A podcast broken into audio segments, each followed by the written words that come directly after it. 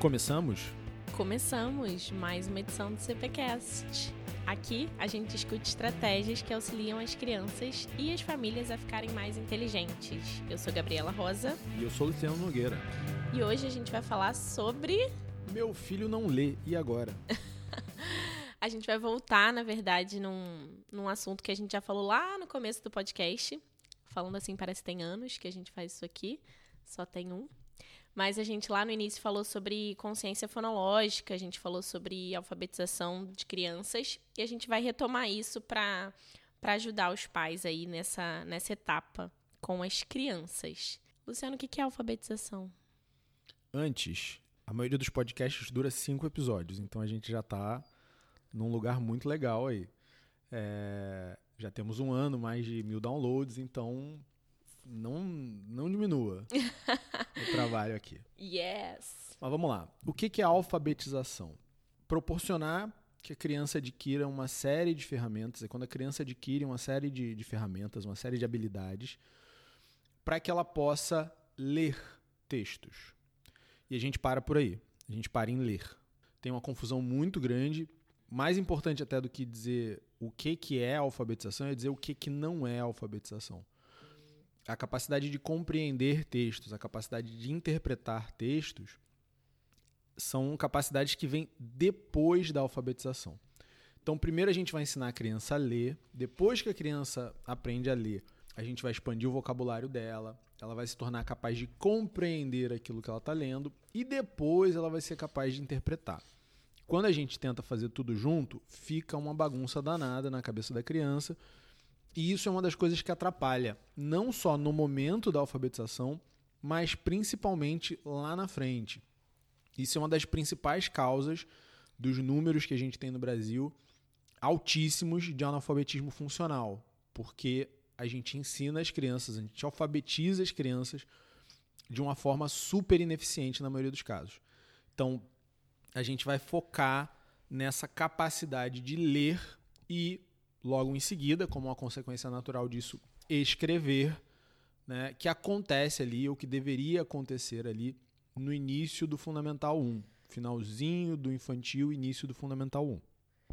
Eu ia perguntar isso. Existe uma idade certa para a gente fazer isso? A gente passou por um ano aí de um ensino à distância, né, no ano passado, e muitos pais ficaram com as crianças em casa. A gente recebeu crianças na escola com níveis diferentes de, de conhecimento.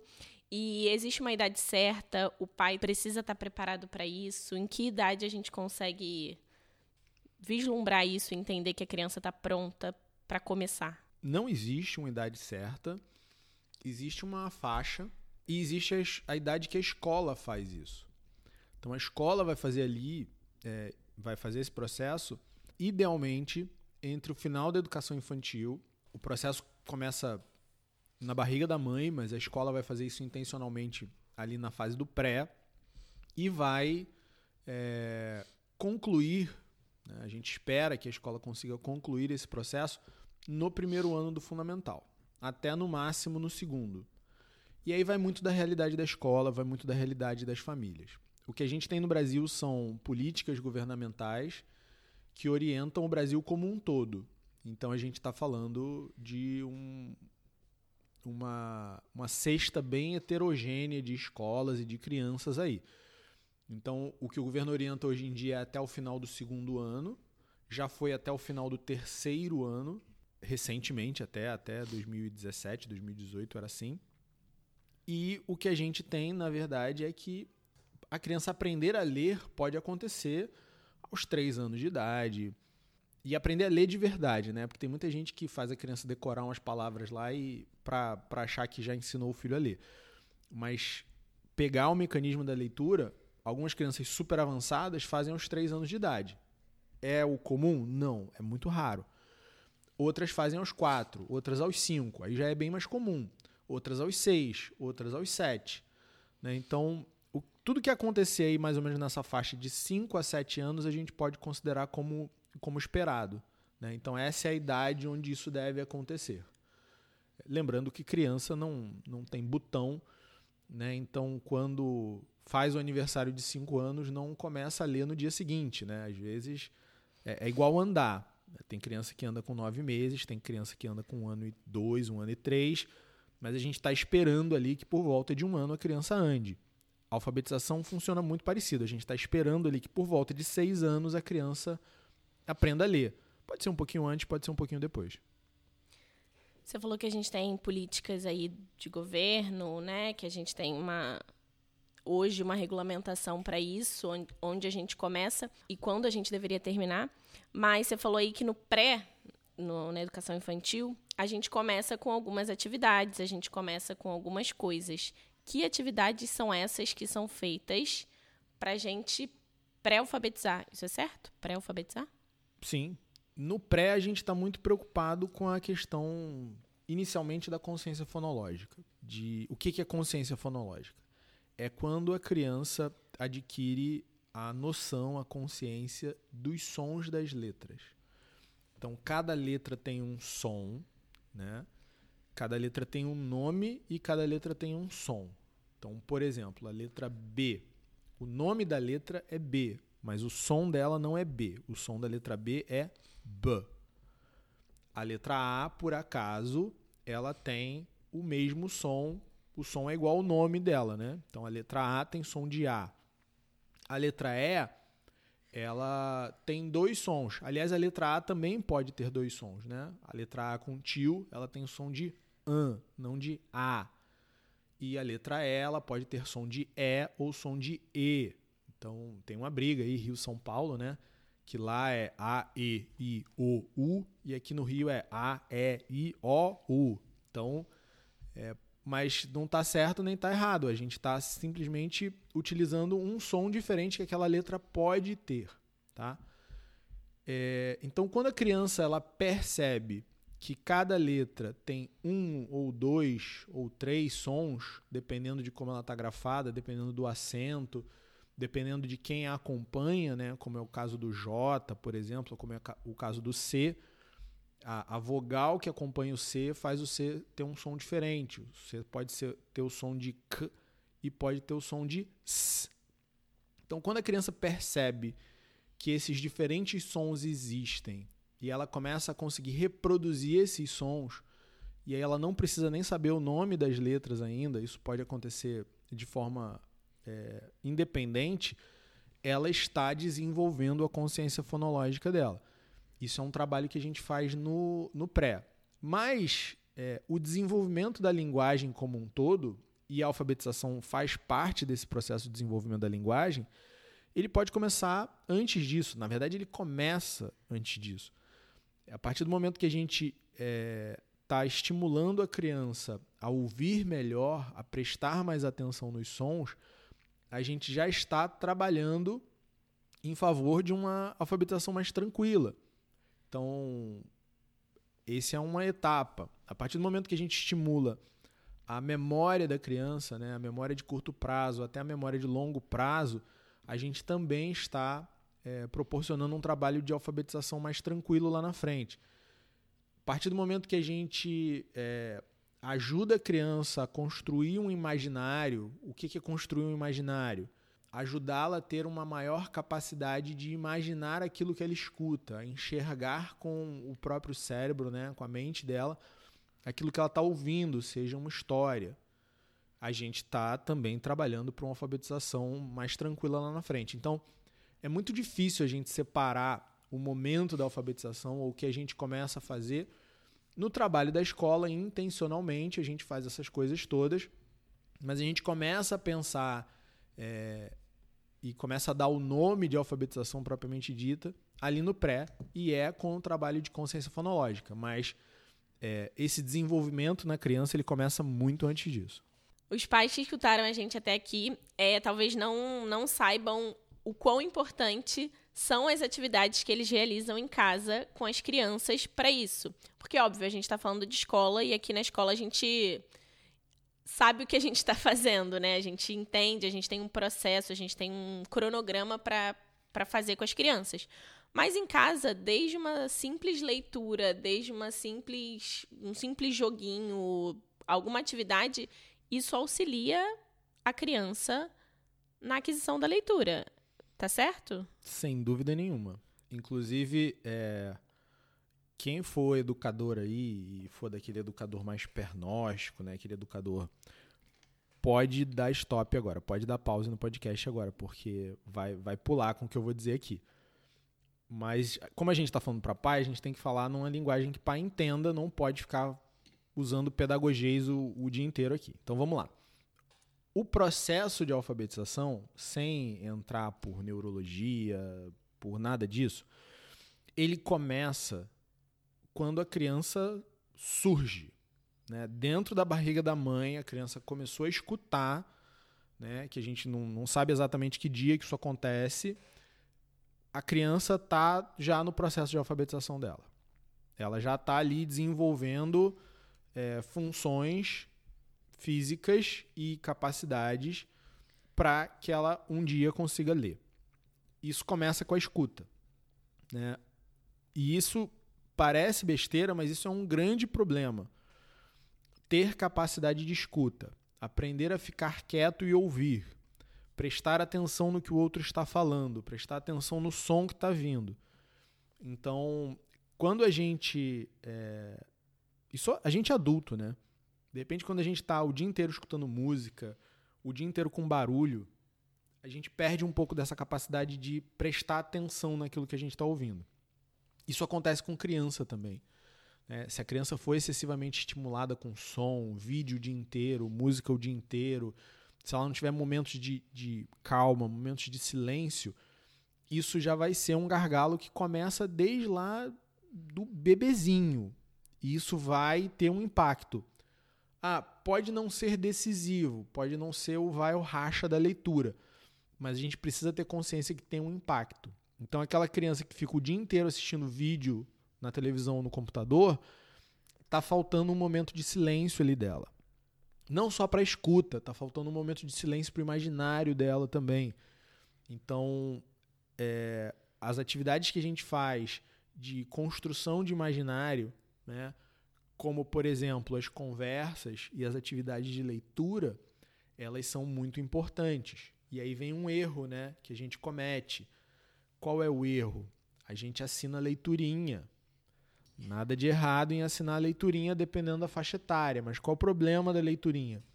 A leiturinha leva livros muito ilustrados para as crianças de todas as idades. Por que, que isso é um problema? Porque a criança, quando ela passa ali dos três anos, ela já tem capacidade de construir cenas dentro da cabeça dela. E se ela está hiperestimulada por imagens em todos os livros que ela pega, ela, a gente acha que, ah, não, minha criança tem um monte de livro, né? Então eu tô ajudando ela a ser uma boa leitora. Depende. Ali a partir dos três anos é muito mais vantagem o pai e a mãe na escola a gente lê sem mostrar as figuras do que ler mostrando as figuras. Então fiz uma brincadeira aqui com o pessoal da leiturinha, não fiquem chateados. Se quiserem patrocinar o podcast, a gente fica muito feliz. Mas é, é porque quando a gente superestimula também essa questão visual da criança, a gente não está colaborando para um processo de, de apreensão da leitura legal. Né? É, a questão da memória, quando a gente trabalha a memória da criança, né? E, e a memória ela está muito, muito ligada à atenção, então a gente tem que cuidar dessa capacidade da criança de prestar atenção. De novo, televisão e tablet aí ameaçando a gente nisso, né? Coisas muito instantâneas, coisas que não não fazem com que a gente reflita sobre, sobre aquilo que está acontecendo. Então, todos esses processos eles estão acontecendo ali desde que a criança foi concebida. Antes do parto, a gente já começa a experimentar isso, principalmente em relação à escuta.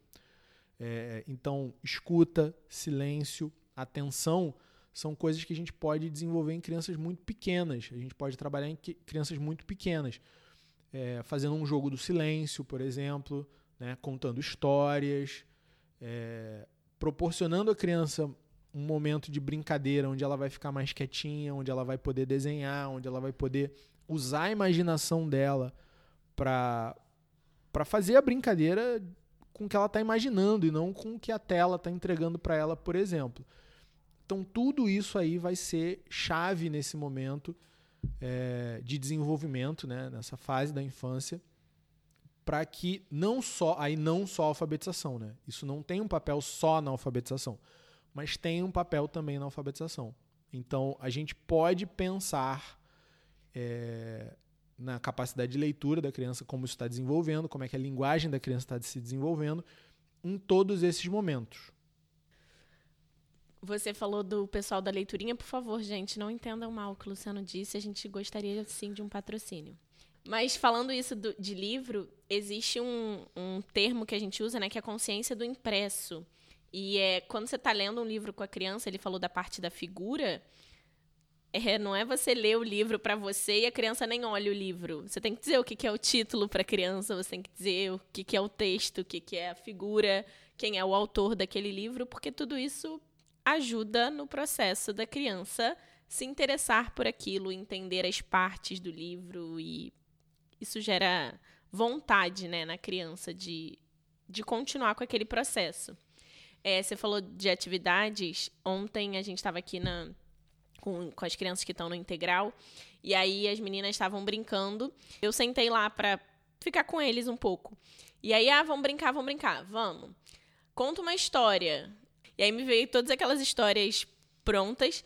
E eu falei, não, vamos brincar de eu começo a história e vocês continuam.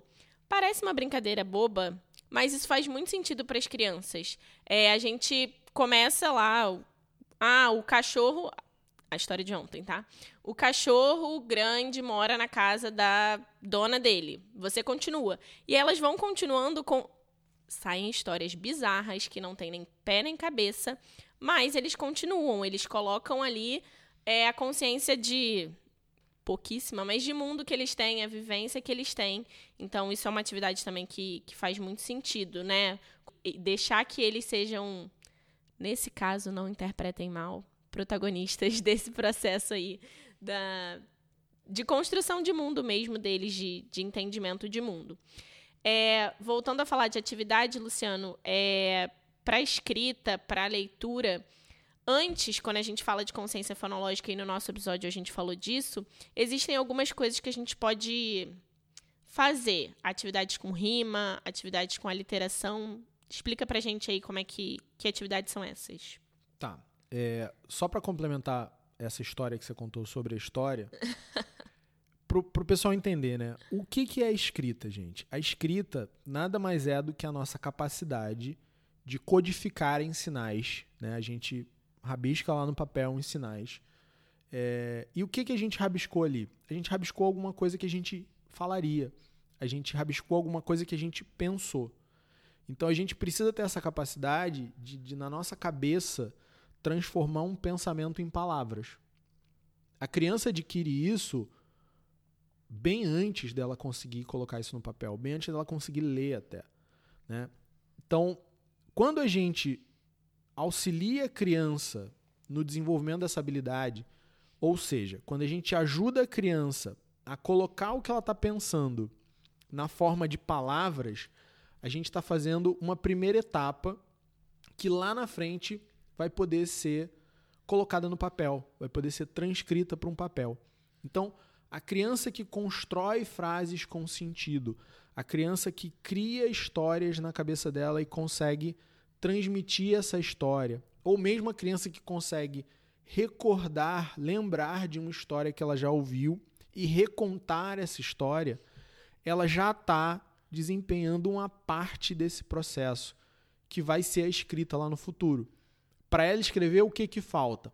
Falta ela entender o código para poder colocar, fazer a, a, a para ela poder quebrar essas palavras, essas frases em unidades menores, né, que a gente escreve letra por letra, e vai faltar um pouquinho de coordenação motora para ela conseguir segurar o lápis e escrever aquilo ali. Então, isso é o processo de, de ensino da gente escrever. Começa com isso. Começa com lembrar, começa com organizar o pensamento, começa com criar uma história. A gente está trabalhando a nossa capacidade linguística quando a gente faz isso. Então, por isso que a gente usa esse tipo de ferramenta. Então, com livro, com história, nossa, a gente consegue trabalhar meses só com isso e, e, e gerar um desenvolvimento bem bacana. E aí a gente pode usar é, histórias, músicas, canções, né, que são a gente chama de trava-língua, né? A gente as aliterações, muitas aliterações são trava-línguas, são o que o pessoal hoje na internet vê lá, né, nos videozinhos do YouTube, é, nursery rhymes, né? São aquelas musiquinhas de criança. Muitas aliterações vêm ou estão nessas musiquinhas de criança. Então, o que, que é o que? Vamos começar pela rima. Né? A rima, eu acho que é mais fácil de todo mundo, sei lá, entender, mas são palavras que terminam com a mesma sílaba ou terminam de forma muito parecida, né? com o mesmo som. Então, mão, pão, mamão, tudo que termina com ão vai acabar rimando. Né? É, porta e torta, né? Tem a brincadeirinha que a gente faz com o pessoal que tem mais sotaque do interior, né? Fecha a porta, que essa mambaia tá torta. É, é uma rima. Então, a gente vai usar rimas em versos, poesias, várias canções, a gente consegue encontrar isso. Por que, que a gente vai usar rima? Porque, primeiro, fica mais fácil para a gente memorizar, apesar de eu ter tido uma dificuldade imensa aqui de lembrar uma rima. E também porque a criança consegue perceber aquela similaridade do som. Uma coisa que é menos comum, né, a gente usa menos no dia a dia, mas eu acho que para a criança começar funciona até melhor do que a rima, é a aliteração. O que, que é a aliteração? A literação é quando o começo da palavra é parecido. E aí pode ser a primeira sílaba ou simplesmente a primeira letra. Eu acho que o exemplo mais famoso de aliteração que existe é o rato roeu a roupa do rei de Roma. Então a gente tem vários R's ali e a criança consegue perceber. Uma coisa que acontece muito com criança de educação infantil, né? A gente faz rodinha, então tem os nomes ali, tem a chamada na rodinha é que a criança começa a falar: essa letra é a letra do meu amigo, essa sílaba é a sílaba do meu amigo, né? Então tem o, o N de Natan, tem o I de Isabel, tem o S de Sofia. Então a criança ela começa a, a ver as letras e ela começa a ouvir esses sons e reconhecer que eles são similares, tá? A gente ainda tem uma uma forma um pouco menos nobre de rima, né? Que é a assonância, que é aquela rima mais pobre, que não é igual, mas é parecido. Então, é o famoso de longe de costas no escuro, né? Então, parece, né? Lembra. Não, nem parece, lembra. Mas a gente usa isso tudo para a criança poder começar a fazer essas comparações. Na escola, essas atividades elas vêm muito prontinhas, né? A gente tem o livro direto com essas atividades. A gente tem. As professoras preparam folhinha, tem as atividades, a gente faz piquenique das letras, e aí traz a fruta que só tem essa letra, essa primeira letra aí pra gente estudar, e por aí vai. Vocês podem fazer tudo isso em casa. e é isso que a gente queria trazer muito nesse episódio. É façam atividades que complementem o trabalho. Quando é, a gente enxerga, ou vocês enxergam que ah, meu filho, o filho do meu vizinho tá lendo e meu filho não lê. O filho do meu vizinho sabe isso e eu não e meu filho não sabe. Pode ser que tenha alguma coisa aí? Pode. Mas na maioria das vezes não tem, é um processo natural da criança. Às vezes falta estímulo, às vezes falta ajuda familiar nesse, nesse processo. A gente já falou sobre isso aqui também. É, a escola não caminha sozinha. Quando a gente falou de Ai, eu não lembro o nome do episódio, qual foi. Mas a gente falou dessa comparação, né? Que a gente compara muito os nossos filhos com outros e até certo ponto acho que é natural. E que muitas vezes não existe um problema ali, a gente acha que existe, né? Meu filho não lê, mas não é um problema, uma coisa grave. Mas às vezes é. Como é que a gente observa isso? Como é que o pai observa isso, Luciano? Se tem alguma coisa, se é, sei lá, preguiça da criança ou timidez da criança ou que tem alguma coisa ali no, de errado e a gente precisa atuar de alguma outra forma nesse processo de, de aquisição da leitura. A gente tem uma grande dificuldade, é, e quando eu falo a gente, eu falo de educadores de uma forma geral, escola, fono, até médicos mesmo, em fechar qualquer coisa para uma criança muito pequena. Então, o que acaba acontecendo é que a gente observa e uma das formas, né, um dos parâmetros que a gente usa nessa observação é o desenvolvimento dentro do grupo.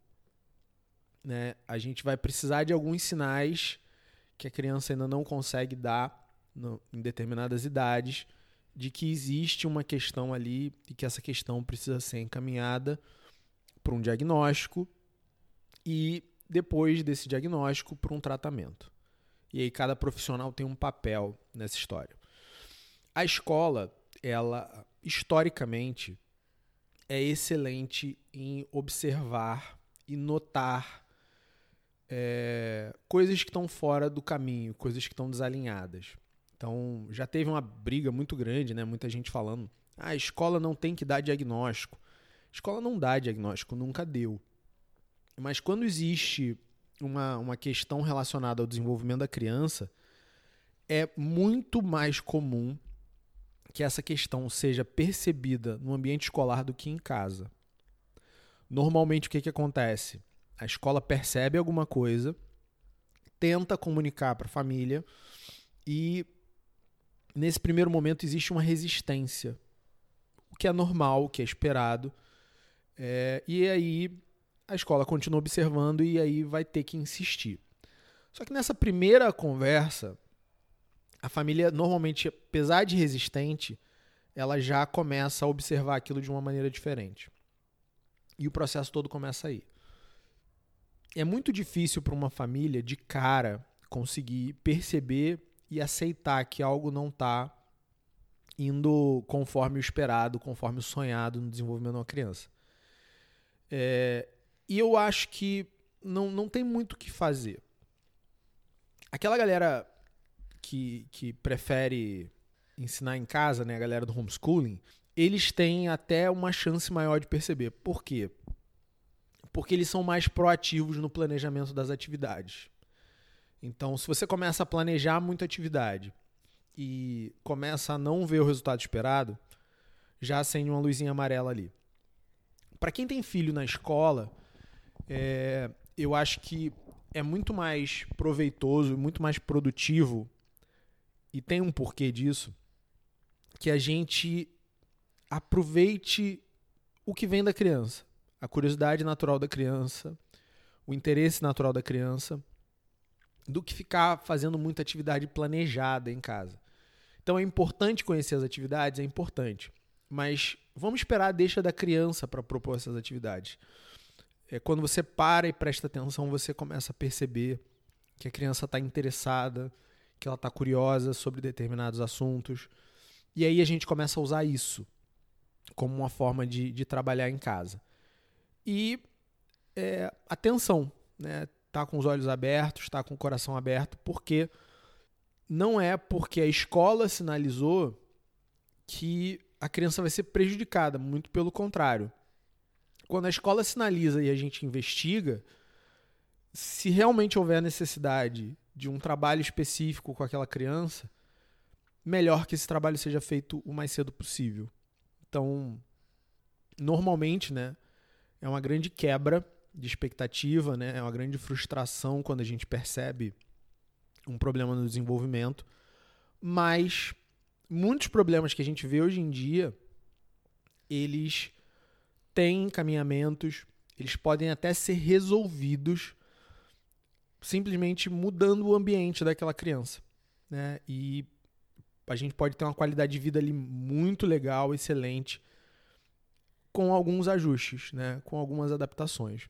Então, é estar tá com o coração aberto para isso. E se não for nada, não foi nada. Né? O profissional que tem que investigar vai lá, vai investigar e beleza. E vida que segue. Né? Então, mas é estar de olhos abertos, mas principalmente escutar a escola nesses momentos. Quando você falou aí que às vezes só mudar o ambiente, às vezes são os próprios hábitos, né? A gente fala muito, a gente repete muito isso em vários episódios que a gente tem sobre tempo de tela, sobre é, as coisas que as crianças fazem. Então, às vezes, alguma coisa que a escola sinaliza, algum comportamento da criança, nesse caso a gente está falando de, de leitura, de aquisição da leitura especificamente, mas quando a escola sinaliza alguma coisa, às vezes ajustes pequenos de hábitos e da própria rotina da criança auxiliam nesse processo. A gente tem criança aqui, por exemplo, em fase de alfabetização, que é sonolenta, que chega e tá dormindo e passa boa parte da aula sonolenta. Esse é um ajuste que vai prejudicar esse é uma um hábito que vai prejudicar a criança? Vai. E aí a escola vai sinalizar. A, a escola está sinalizando um problema. A escola está sinalizando que o hábito de sono ali não não está adequado para aquela faixa etária, não está adequado para aquela criança, e aquela criança vai ter prejuízo. Então, quando a escola está sinalizando, não é um. A gente não cavou, cavou para achar um problema, né? A gente está só sinalizando que alguma coisa pode dar errado. E a gente pode estar tá falando de, de questões mais sérias, uhum. né? Como um, um, problema de processamento auditivo, que é algo muito complicado. Ou a gente pode estar tá falando de coisas simples, como, lá, precisa usar óculos. Sim. Né? Tudo isso vai causar uma alteração de comportamento, tudo isso vai causar um problema de desempenho em algum momento. E precisa ser investigado. Porque às vezes é, é, é, tão complicado quanto levar no oculista e mandar fazer um óculos. Às vezes é bem mais do que isso, mas precisa ser investigado, precisa ser tratado. Uma outra coisa que, que eu acho que nessa faixa etária aí, quando a gente está falando de alfabetização, é legal a gente conversar. É, eu não sei se a gente já falou isso alguma outra vez, mas é o desenvolvimento da coordenação motora da criança. Eu costumo brincar com a professora aqui do, do primeiro ano, que a gente entra na sala deles, eu falo, Mônica, as coisas deles não ficam em cima da mesa, né? Cai toda hora, eles não têm uma organização espacial muito bem definida, né? Então, como é que a coordenação motora ajuda aí nessa, nessa fase de escrita, Luciano? Gabi, isso é um dos maiores desafios que a gente tem hoje, porque as crianças, falando em termos de, de educação física mesmo, né? Em termos de trabalho com o corpo em qualquer esporte que você analise, tem um, um, um, fator muito importante ali, que é o volume. Quanto mais volume, mais você vai ter desenvolvimento numa determinada modalidade. Então, o cara que joga basquete, ele vai jogar basquete 12 horas por semana. O cara que treina para triatlon, ele vai treinar 20 horas por semana. O cara que joga tênis, ele vai passar dezenas de horas na quadra, centenas de horas na quadra todo mês. E a criança, quando está se desenvolvendo, ela precisa de muito tempo se movimentando. Ela precisa de muito tempo fazendo uma atividade. Ela vai precisar de algum tempo de muita qualidade nessa atividade, que é o que a gente tenta fazer, por exemplo, numa aula de educação física, numa aula de judô, numa aula de natação. Por isso tem tantos momentos que a gente é, pensa no movimento da criança, numa aula de dança, né? Mesmo aulas como aula é, que eles têm de, de Little Maker, né? Que, que mistura arte com um monte de coisa, a gente também está pensando no movimento. Mesmo quando eles estão em sala, a gente também está pensando no movimento. Só que o que a gente vê hoje em dia nas crianças é que falta volume. Falta muito volume de movimento. Então, correr, pular, subir em árvore, pular muro, é, brincar na piscina, subir no trepa-trepa, hum, ir no escorrega, ir no balanço, no gira-gira, todas essas coisas que, que eram comuns da infância e que hoje estão mais restritas, é, elas fazem falta no desenvolvimento motor. Então a gente continua tendo um momento de qualidade que vai ser, sei lá, 20% precisa ser 20% daquele tempo.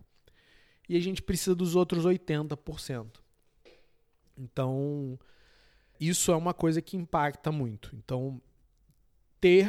É, botar a criança para fora de casa é, é algo que a gente fala muito, né? Que a gente pede muito para as famílias. E isso foi uma coisa que 2020 marcou bastante, né? Porque a gente em 2020 teve crianças ainda mais dentro de casa.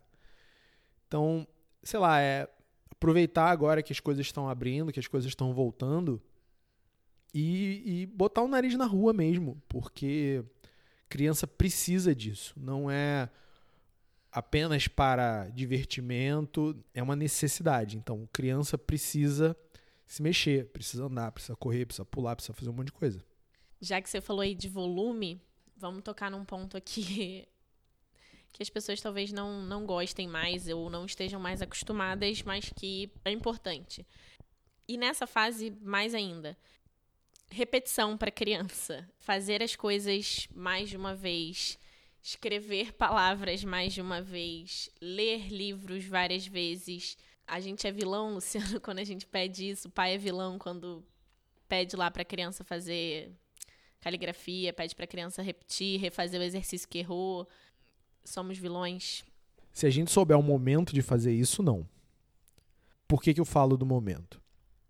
O que eu aconselho para os pais é que eles observem e entendam a necessidade do momento da criança. Já vi muito pai reclamando que não consegue mais, não aguenta mais assistir Frozen. Já vi muito pai. Por quê? É porque ele botou Frozen todo dia, três vezes por dia, por dois meses na casa dele? Não. É porque a criança pediu. Agora, se é uma criança que está ali com tela, ela vai pedir repetição da tela. Se é uma criança que está sem tela, ela vai pedir repetição do quê? Ela vai pedir repetição da história. E se você vai ter que ler a história para ela três vezes por dia por dois meses. Se é uma criança que pode brincar com papel e, e lápis de cor, ela vai desenhar e ela vai desenhar as mesmas coisas dezenas de vezes. A repetição ela é tão importante que a própria criança vai repetir ou solicitar que a gente repita para ela as mesmas brincadeiras, as mesmas histórias, as mesmas atividades. A criança, quando vai ao circo, ela quer voltar ao circo no dia seguinte. Então não tem essa coisa de ah, repetição. Agora, quando a repetição vai ser ruim? A repetição vai ser ruim quando ela está pedindo daquela criança algo que a criança não tem para dar naquele momento. Então, por isso que eu falo, para você ser capaz de propor algo para a criança, uma atividade que vai ser repetida N vezes, é necessário um nível de conhecimento e de sensibilidade sobre o desenvolvimento daquela criança que eu prefiro fazer na escola, né? Eu prefiro que um profissional cuide disso. Não só na escola, tem profissionais que fazem isso muito bem fora da escola. Mas são psicopedagogos, são pedagogos, pessoas que estudaram para isso e que lidam com criança como um trabalho, né? como uma profissão. Família, não. Família tem que ser um negócio mais leve. E eu tomo muito cuidado com isso, porque eu não quero que a minha casa vire uma escola. Então, a gente repete as coisas, sim. E normalmente eu, eu levo essa repetição um ou dois degraus a mais do que seria o, o, o mais confortável. Eu sei que eu estou puxando um pouquinho, mas eu sei que eu vou parar daqui a pouco. Por quê? Porque eu não quero que aquilo seja um ponto de frustração eu não quero que aquilo seja é, algo que vai acabar com, com o estímulo, com a alegria da criança de fazer aquela atividade. Mas também eu quero ensinar que quando fica desconfortável, dá para a gente ir mais um pouquinho, dá para a gente ficar mais cinco minutos, dá para a gente insistir. E daí a gente tira uma série de conquistas. Então, dependendo do momento da criança, dependendo da necessidade da criança, todas as ferramentas são válidas. A gente tem que parar com essa mania que algumas pessoas inventaram, sei lá, para vender curso ou para ideologizar o processo, de que existem ferramentas da pedagogia tradicional que não podem ser usadas. Normalmente você pega aquela. Prof... Você fala de uma pedagogia tradicional, de uma professora mais tradicional e as pessoas já, já pegam uma foto de alguém com a palmatória na mão e não é nada disso. né? Mas em algum momento aquela criança vai ter que decorar alguma coisa, porque memória é necessário para aprendizagem. Em algum momento aquela criança vai ter que, sei lá, fazer um ditado, fazer uma cópia, ela vai ter que tentar melhorar a letra dela. E existem atividades de caligrafia que não são fazer um caderno de caligrafia por semana. Então, é a dosagem do remédio que a gente dá. Então, a repetição, ela é importantíssima, ela é essencial, como eu falei antes, o volume é um fator determinante do desenvolvimento, seja de uma criança, seja de um atleta olímpico. Então, a gente vai precisar repetir muitas vezes muita coisa, mas com uma intenção clara no momento adequado. Na escola, a gente tem como criar essas oportunidades? Tem. Na escola a gente tem isso mais sistematizado? Tem. Como é que eu faço isso em casa? É observando, né? É vendo que a criança está curiosa, ela começa a perguntar o que está escrito ali, né? Ela começa a é, por ela mesma às vezes notar que ah, aqui no nome da farmácia tem a letra do meu amiguinho. Aí você pergunta o nome do amiguinho, você identifica qual é a letra com ela. E aí você já sabe que ela já é capaz de fazer aquilo. Então, vamos ver a letra do nome do papai, vamos ver a letra do nome da mamãe, vamos ver a letra do seu nome, vamos ver a letra do nome do cachorro. E aí a gente vai criando essa consciência, né? De que cada letra tem um som ou mais de um som e que aquilo vai juntar, vai formar uma palavra, mas de acordo com o timing que a criança deu pra gente. E aí a gente vai trabalhando junto com a escola para que, que esse desenvolvimento aconteça da melhor forma possível. Tem um, um teste. Não que eu seja adepta de testes da internet, tá? Não é isso. Mas tem um teste no blog do, do Carlos Nadalim, que é o atual secretário de, de alfabetização, que ele fala se o filho, seu filho está preparado para ler. Ele pergunta, né? E tem algumas etapas no teste. No próprio desenvolvimento lá, ele explica que não é para fazer o teste de uma vez, não é para você sentar com a criança e falar, vamos lá, vamos ver se você sabe que agora eu vou te botar para ler, não é isso. Mas existem, como o Luciano falou, existem algumas coisas que a gente consegue observar e que a gente consegue identificar para dar o pontapé, para ajudar a escola, para fazer em casa e e é muito sentido a criança, né? Acho que você conhece seu filho mais do que ninguém, a gente espera que sim para que você consiga auxiliar esse processo e, e não se desesperar. Eu acho que a gente falou lá no início, ah, tem uma idade certa, tem um tempo certo, mas é sem desespero, né? Sem, sem arrancar os cabelos, sem botar a criança para senta e vai embora que você tem que sair hoje daqui lendo, não é isso. E nem a gente quer isso, nem a escola quer isso. Então, é estar tá alinhado, óbvio, se seu filho está na escola, junto com os processos da escola para que a gente consiga ajustar e caminhar todo mundo junto. Mais alguma coisa, Luciano? Muito mais coisa, mas aí a gente não tem espaço na nuvem para botar isso tudo, a gente fala mais nos próximos. Então, beleza, muito obrigada. Mandem aí se vocês têm sugestões para os próximos episódios, se vocês têm dúvida relacionados a esses assuntos. Eu vou tentar colocar na, na descrição o, o link desse teste, que não é um teste para você sentar e fazer com seu filho, mas para vocês entenderem mais do que a gente está falando aqui. E muito obrigada. Até o próximo. Obrigado ao pessoal que está ouvindo aí. Obrigado, Gabi. Até semana que vem. Até.